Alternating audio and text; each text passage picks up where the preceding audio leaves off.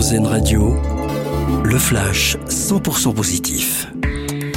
Bonsoir à tous. Une date symbolique pour un hommage national. Emmanuel Macron a choisi le 8 mars, journée internationale du droit des femmes, pour se rendre au palais de justice de Paris afin d'honorer la mémoire de Gisèle Halimi, avocate et ex-députée qui a consacré sa vie à la cause des femmes, notamment dans le combat pour la légalisation de l'avortement.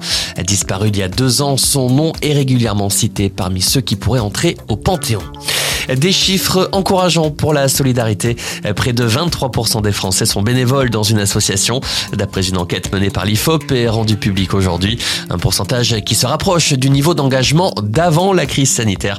Dans le détail, les jeunes sont de plus en plus nombreux à se porter volontaires. Une maman comblée dans le Jura, une femme de 39 ans vient de donner naissance à son cinquième enfant lundi. Rien d'anormal, sauf que la veille, elle est devenue grand-mère pour la première fois. C'est son fils de 19 ans qui a eu une petite fille. La famille va donc vivre en même temps la période des couches et des réveils en pleine nuit. Et puis le nouveau drapeau martiniquais bientôt dans nos téléphones. Ce drapeau rouge, vert et noir, symbole de l'identité et de l'histoire de l'île, a été choisi début février après un sondage parmi les Martiniquais. La collectivité territoriale de Martinique a annoncé avoir entamé toutes les démarches pour que le drapeau devienne un emoji. Les Martiniquais l'attendent de pied ferme.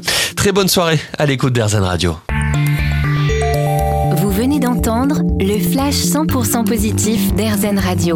Une autre façon de voir la vie.